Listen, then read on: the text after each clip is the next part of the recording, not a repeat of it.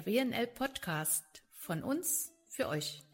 Ein Frauennetzwerk verrät Anekdoten aus dem Alltag erfolgreicher Frauen. Ehrlich, persönlich, authentisch.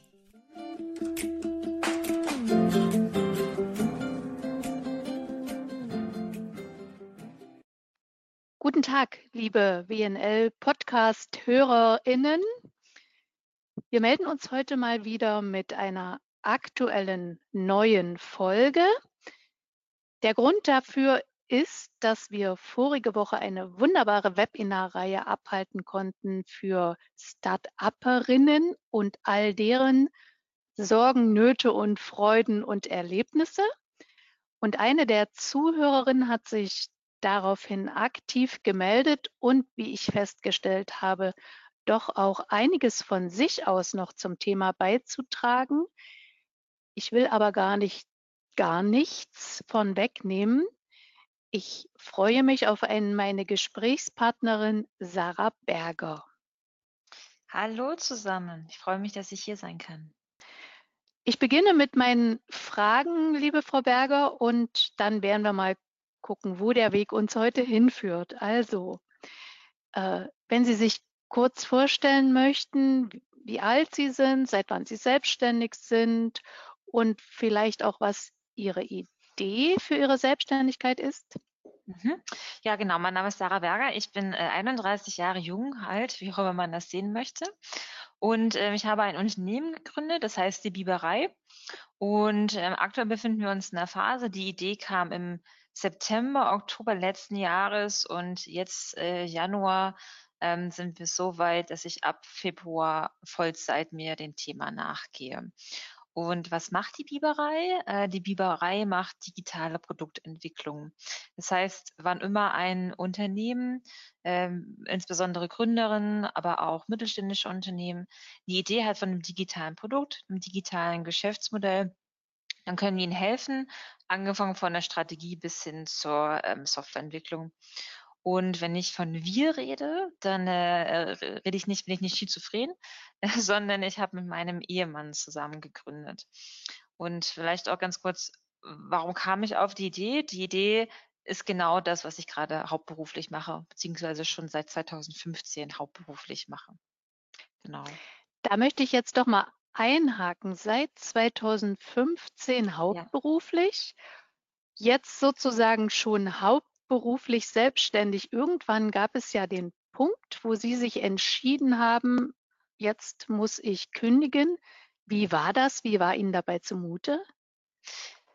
Also ich habe sehr lang gehadert mit mir, das zu tun, weil, vielleicht muss ich ein bisschen ausholen, also ich war von 2015 bis 2019 bei der Daimler AG, habe dort digitale Produkte entwickelt und bin dann zu meinem jetzigen Arbeitgeber auch als Teamleiterin, also bin dann auch befördert worden und äh, es war ja jetzt gar nicht so lange, aber ich habe in mir gespürt, okay, wenn ich, wenn ich diese Ideen umsetzen möchte, die ich alle habe, dann kann ich das nicht in einer Teilzeittätigkeit oder in beiden Vollzeittätigkeiten machen. Das, äh, der Tag hat leider auch nur 24 Stunden bei mir und ich habe einfach gemerkt, ich habe so viele, so viel Energie für das Thema und ich möchte so viel bewegen mit meiner Firma, wo ich natürlich auch einen höheren Freiheitsgrad oder Entscheidungsspielraum habe, als wäre ich jetzt angestellt. Ich glaube, das ist in jeder Firma so. Und ich habe dann für mich ähm, sehr viele Bücher auch gelesen, habe mich mit sehr vielen Unternehmern auch unterhalten, ähm, habe natürlich auch Webinare geschaut, habe mir YouTube-Videos angeschaut und habe gesagt, okay, Sarah, wenn du es jetzt nicht machst, dann machst du es wahrscheinlich nie. Und dann ähm, bin ich äh, zu meinem Vorgesetzten gegangen und habe gesagt, hier, so sieht's aus, ich möchte gerne einen meiner Träume verwirklichen, ein eigenes Unternehmen aufzubauen und das jetzt Vollzeit. Und der war wahrscheinlich begeistert. er war, ähm, ich glaube, ich glaube, das schlummert in sehr vielen Menschen. Also der Wunsch, wirklich was Eigenes aufzubauen, der ist wirklich in vielen Menschen, aber die, die, man sucht sich dann ja auch immer Ausreden. Ausreden in Form von, es ist nicht der richtige Zeitpunkt, ich habe zu viele Verpflichtungen, ich, ähm, mein Job ist äh, gerade mir zu wichtig. Also es gibt ja tausend Ausreden, die man hat. Aber natürlich, ähm, also meine Rolle war, ist jetzt nicht ganz unwichtig in dieser Firma. Wäre ja auch schade, wenn. Natürlich war er nicht begeistert, klar.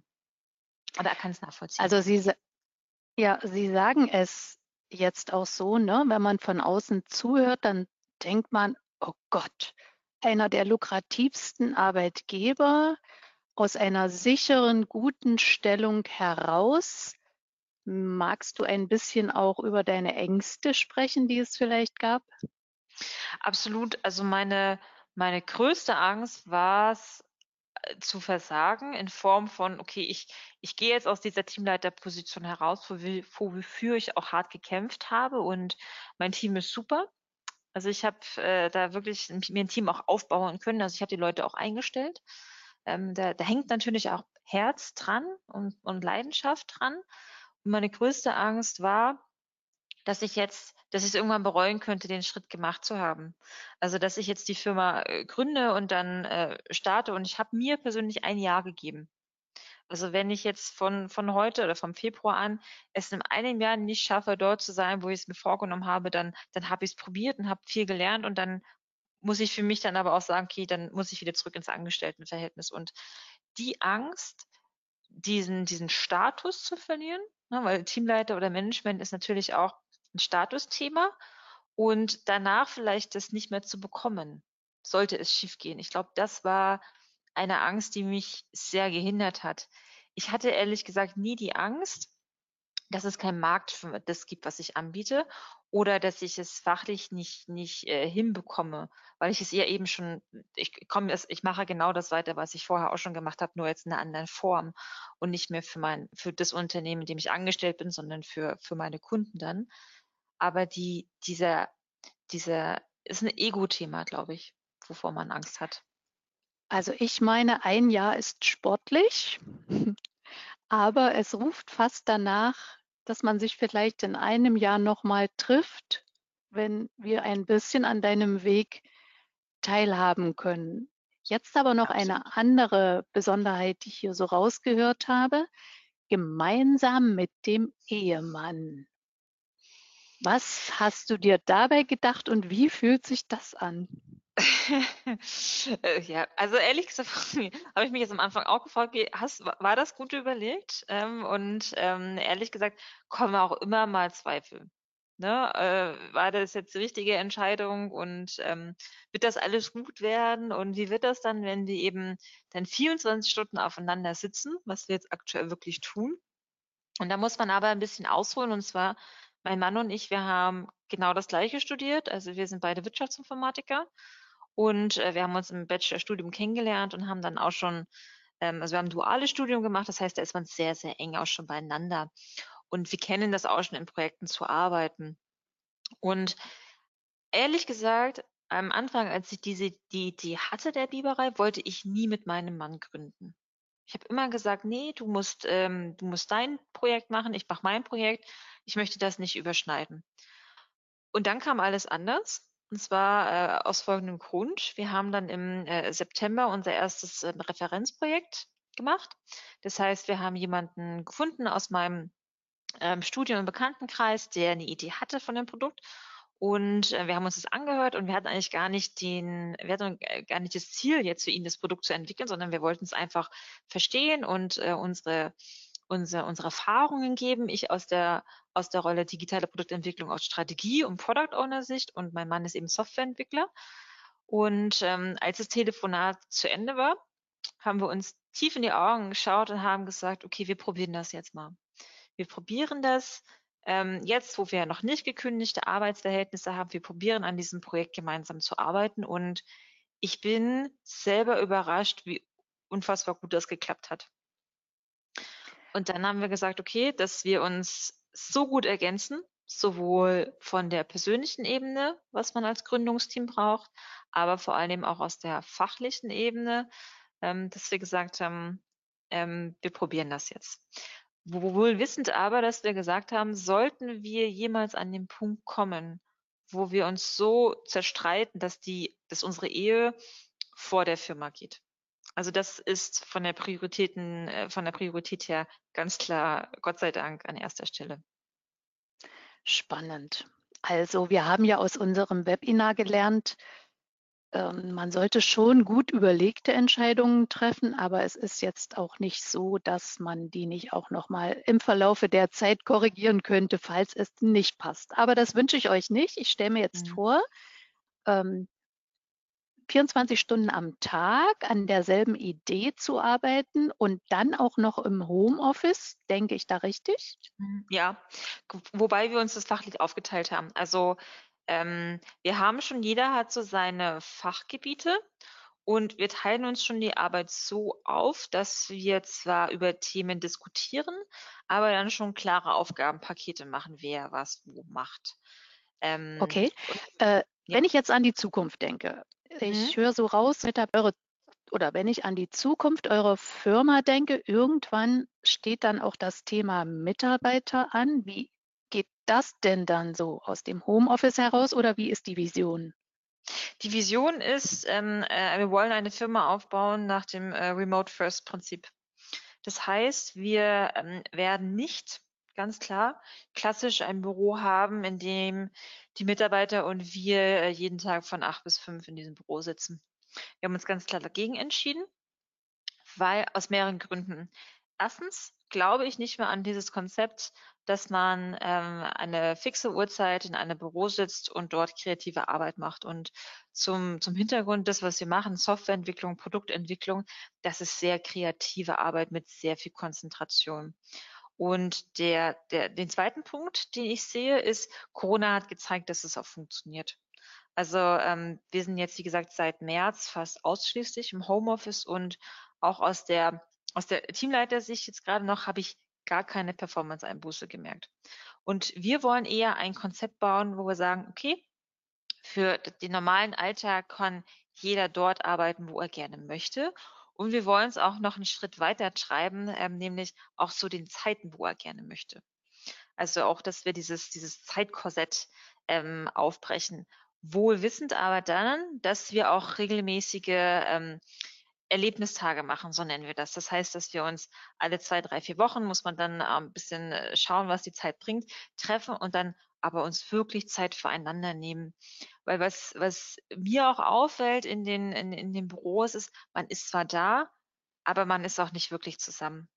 Weil dann jeder vor seinem Rechner sitzt und vielleicht in irgendwelchen Remote-Meetings ohnehin sitzt.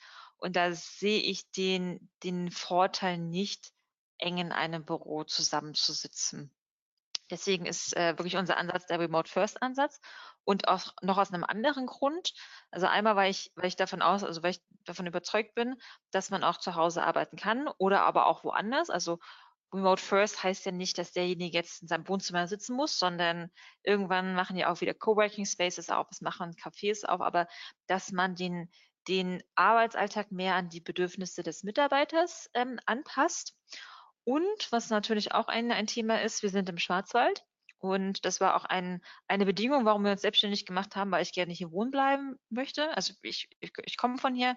Ich war vorher neun Jahre in Stuttgart und bin mit Absicht wieder hierher gezogen. Ich habe dadurch aber keinen Standortvorteil. Weil ähm, Softwareentwickler an sich sind schon äh, heiß begehrt und Softwareentwickler im ländlichen Raum sind fast nicht da. Und deswegen, äh, dadurch, dass ich ja meinen Umkreis äh, erhöhe an, an potenziellen Mitarbeitern, ähm, habe ich natürlich auch viel mehr Auswahl und habe nicht, hab, kann dadurch mehr das Standort, den Standortnachteil, den ich aktuell habe, ausgleichen. Wenn man Ihnen zuhört, stellt man sich die Frage, ja, die ganz normalen Gründungsängste und es gab ja noch eine zusätzliche Gegebenheit, nämlich Corona, wo hm. man jetzt denkt, war das jetzt noch mal besonders schwer oder war es genau die richtige Zeit? Wie siehst du das? Ähm, da habe ich mir auch viele Gedanken gemacht. Also ich glaube, ich hätte auch früher gegründet, wenn ich nicht so eine Corona-Angst gehabt hätte. Und die Angst war aber nur daraus begründet, ob, ob Unternehmen weniger investieren. Nun ist es aber so, dass ehrlich gesagt Corona mir komplett in die, in die Karten spielt. So hart ich sich das jetzt anhören mag, aber ich bin ja ein Treiber von Digitalisierung. Also der, unsere Vision ist es ja, Mut für digital zu machen. Und ich glaube, Corona hat eins gezeigt, nämlich, dass sich ähm, äh, Mittelständler, aber auch kleinere Unternehmen, Konzerne die müssen sich mehr digitalisieren, in welcher Form auch immer. Und von dem her ist, ist, habe ich dann keine Angst mehr gehabt. Ganz im Gegenteil. Ich glaube, dass die, dass, dass Corona das noch mehr aufgedeckt hat, wo die aktuellen Probleme bezüglich Digitalisierung einfach stecken. Und das ist jetzt gerade für, für Unternehmen, die sowohl die IT-Seite ähm, ähm, begleiten können, aber auch ein wirtschaftliches Verständnis davon haben, genau die richtige Zeit ist. Es gibt ja jetzt schon einige Monate der Selbstständigkeit und gibt es irgendetwas, wo du sagst, das wäre besser gewesen, ich hätte es vorher gewusst? Hm. Ich äh, vorher gewusst, glaube ich jetzt. Ah, wobei, also was mir die letzten Monate aufgefallen ist, ähm, auch gerade durch das Thema so Working Out Loud, ist, wie viel man erreichen kann, wenn man mit anderen Menschen über sein Vorhaben spricht. Also zu wie vielen Kontakten man kommt, wie viele Gedanken man bekommt, Insights bekommt, Inspirationen bekommt. Das hätte ich vielleicht schon eher machen sollen. Ich war dann auch eher, obwohl ich weiß, dass es nicht richtig ist, aber ähm, ja, die, war ich dann auch eher, okay, ich, ich bastle erstmal alleine meine Idee und frage ein paar Leute, aber gehe damit noch nicht so raus, wie, wie ich es jetzt tue. Ich glaube, das hätte ich eher machen sollen. Also eher den Schritt rauswagen und noch mehr mit Leuten kommunizieren, noch mehr ähm, Insights und Gedanken ab, ähm, ja, abgrasen. Ich erinnere mich deutlich daran, dass das die anderen Gründerinnen, die wir im Gespräch hatten, auch gesagt haben unter der Überschrift Netzwerken macht jetzt richtig sein oder nicht, diese Überschrift, aber das trifft es wahrscheinlich ja. schon irgendwie, sich nach außen zu zeigen. Was meinst du? Absolut, absolut. Und ich glaube, da ist einfach so die, die Angst vor Ablehnung. Die Angst vor, oh Gott, was, was, was mache ich denn jetzt, wenn die Leute meine Idee blöd finden?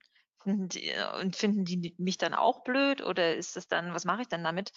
Und ich glaube, die, die Angst ist da. Und was ich auch gesehen habe, wenn ich so reflektiere, ist, ähm, dadurch, dass eine meiner Zielgruppen ja die, die Person ist, die ich gerade bin, in meiner, also in meiner äh, Teamleiterrolle noch, denkt man immer, ich weiß ja, was der Kunde will, weil ich bin ja selber der Kunde. Und das stimmt aber nicht. Und ähm, ja, das, das hätte ich, glaube ich, noch früher machen sollen, wobei es jetzt nicht äh, schlimm ist. Also es, ich bin ja immer noch mitten am Anfang. Und jetzt gerade genieße ich das auch, das Netzwerken. Also, dass ich die letzten ein, zwei Monate einfach an tollen Menschen kennengelernt habe und neue, ja, neue äh, Möglichkeiten sich aufgetan haben, das äh, hätte ich nicht gedacht. Ich wage es jetzt kaum zu fragen, gab es schon mal einen Moment, wo so ein kleiner Zweifel aufkam? Hm, also der gute Frage. Kein großer Zweifel. Ein kleiner Zweifel, ja. Ja, natürlich. Also was halt bei uns einfach das Geschäftsmodell ist, wir, wir haben halt wenige Kunden, wenige Aufträge, aber die sind dann volumenmäßig höher. Und wenn man dann Angebote schreibt und die rausschickt und man hört nichts und man hört nichts und man hört nichts, dann denkt man dann schon, oh, oh, ist da echt jemand, der äh, draußen für meine Leistung auch bezahlen möchte, weil Softwareentwicklung ist, ist teuer. Das ist einfach so. Und da dann aber auch sich selbst die Ruhe zu nehmen und auch selbst die Zuversicht zu behalten, ja, da kommt eine Antwort. Und es kam dann auch eine Antwort. Ne? Und ich bin dann auch froh, dass ähm, dass mein Mann mich da in solchen Situationen stoppt, so, nee, bleib mal ganz ruhig und schreibt ihm jetzt nicht hinterher, sondern der, der braucht einfach ein paar Tage, um ja, das einfach sich auch zu überlegen oder vielleicht ein Vergleichsangebot zu holen. Aber da kommen dann schon kleine Zweifel. Das ist jetzt ein wunderbarer Übergang. Ich habe mir die Frage überlegt, gibt es Dinge, die Frauen anders angehen als Männer? Das war eben jetzt schon mal so ein Beispiel, wo vielleicht Männer etwas gelassener reagieren. Hast du vielleicht auch noch ein Beispiel, wo du meinst, relativ frauentypisch zu agieren? Ja, ich glaube, also ich nehme Dinge persönlicher. Also ich bin, glaube ich, schneller in diesem Strudel drinne. Habe ich jetzt eine Ablehnung bekommen oder keinen Zuspruch bekommen, weil es an mir als Person lag. Also dieser Zweifel ist, äh, ist schon höher. Ähm, sonst, was ist sonst? Klar, also ich netzwerke viel lieber äh, als mein Mann, wenn ich so einen Vergleich habe. ich sehe die Risiken auch mehr und versuche dann aber auch gleich an den Risiken zu arbeiten. Also die zwei Hauptrisiken, die wir haben, ist A, dass halt äh, Leute nicht bereit sind, für unsere Leistung zu bezahlen in dem, äh, in dem Umsatzbereich und auch, dass ich nicht genug Mitarbeiter finde. Das sind so meine zwei Hauptrisiken, die ich habe und die habe ich mir in dem Businessplan auch gleich überlegt und habe gleich Maßnahmen definiert und bin, glaube ich, eher, okay, wir müssen schon vorausdenken. Ne? Also dieses, dieses ähm, äh, ja, Vorausdenkende und aber auch gleich Risiken abzuwenden, mache ich jetzt mehr als mein Mann. Ich weiß aber nicht, ob das jetzt, ne, man kann ja nicht sagen, Frauen sind so und so, aber wenn ich jetzt so unsere Arbeitsstile vergleiche. Jetzt habe ich noch eine persönliche Frage. Gibt es Werte, die dir vielleicht deine Eltern mit oder dein Umfeld mitgegeben haben, die jetzt gerade besonders wichtig sind in Verbindung mit dieser Selbstständigkeit? Hm, also ein Wert, den ich sehr stark habe, der kommt von, von meiner Oma und auch von meiner Großtante, war der Faktor Eigenständigkeit, gerade als Frau. Also, dass man dass ich mich nie auf jemanden, also auf meinen Mann ausruhen kann in dem Bereich, sondern wirklich immer eigenständig äh, und selbstständig mein, mein Ding durchziehe. Das war auch vor der Selbstständigkeit schon so. Das ist, glaube ich, etwas, was mich sehr geprägt hat und auch das, das sich gegen gesellschaftliche Normen durchzusetzen. Weil rein objektiv betrachtet ähm, hätte ich das nicht machen sollen. Also wenn ich nach dem nach dem gesellschaftlichen Norm gehen, nee, angestellt sein, gute Führungsposition haben, ist doch alles, ist doch eigentlich alles gut. Ne? Warum sollte man das eigentlich aufgeben? Aber dagegen zu, anzukämpfen und wirklich in sich reinzuhören, was will ich denn als Person? Und nicht, was möchte eigentlich die, die Gesellschaft von mir oder was, möchten, was möchte mein Umfeld von mir? Und da auch die Kraft zu nehmen, das dann auch durchzuziehen. Das das habe ich, also diesen Wert, ähm, diese Eigenschaft habe ich auf jeden Fall mitbekommen. Ähm, liebe Frau Berger, ich danke Ihnen für so viel Offenheit. Ich habe heute mitgenommen, Netzwerken ist vielleicht tatsächlich wichtiger, als man denkt und uns nicht in die Wiege gelegt. Und ich habe mitgenommen, ich meine, es ist hochspannend, Sie noch mal in ein paar Monaten wiederzuhören, wie es Ihnen dann ergangen ist. Bevor ich Ihnen die abschließenden Worte übergebe, danke ich für so viel Ehrlichkeit, so viel Offenheit und drücke Ihnen jetzt ganz doll die Daumen für das, was Sie vorhaben. Und vielleicht haben Sie auch noch mal ein paar Worte für uns. Ja, erstmal danke fürs äh, Gespräch. Es, diese Gespräche bringen mich auch immer wieder äh, zum Nachdenken und für mehr Inspiration. Und mein Tipp an alle da draußen ist aktuell mein Lieblingshashtag, nämlich Hashtag einfach mal machen. Einfach mal den Mut rausnehmen, ins kalte Wasser springen. So schlimm wird es in der Regel gar nicht. Unser Spruch an der Stelle heißt, es gibt nichts Gutes, außer man tut es. Das ist wahrscheinlich dasselbe. ja, ja, ja. Vielen Dank und gerne. bis zum nächsten Mal. Tschüss. Ja, gerne. Dankeschön. Tschüss. Das war's für heute. Ich hoffe, es hat euch gefallen und wenn ihr Lust habt, abonniert gerne meinen Podcast und hinterlasst mir eure Kommentare oder Anregungen. Und wenn ihr irgendwelche Fragen habt, die euch dieser Podcast beantworten kann, schreibt auch diese bitte in die Kommentare. Bis zum nächsten Mal, eure Christine Wernzer.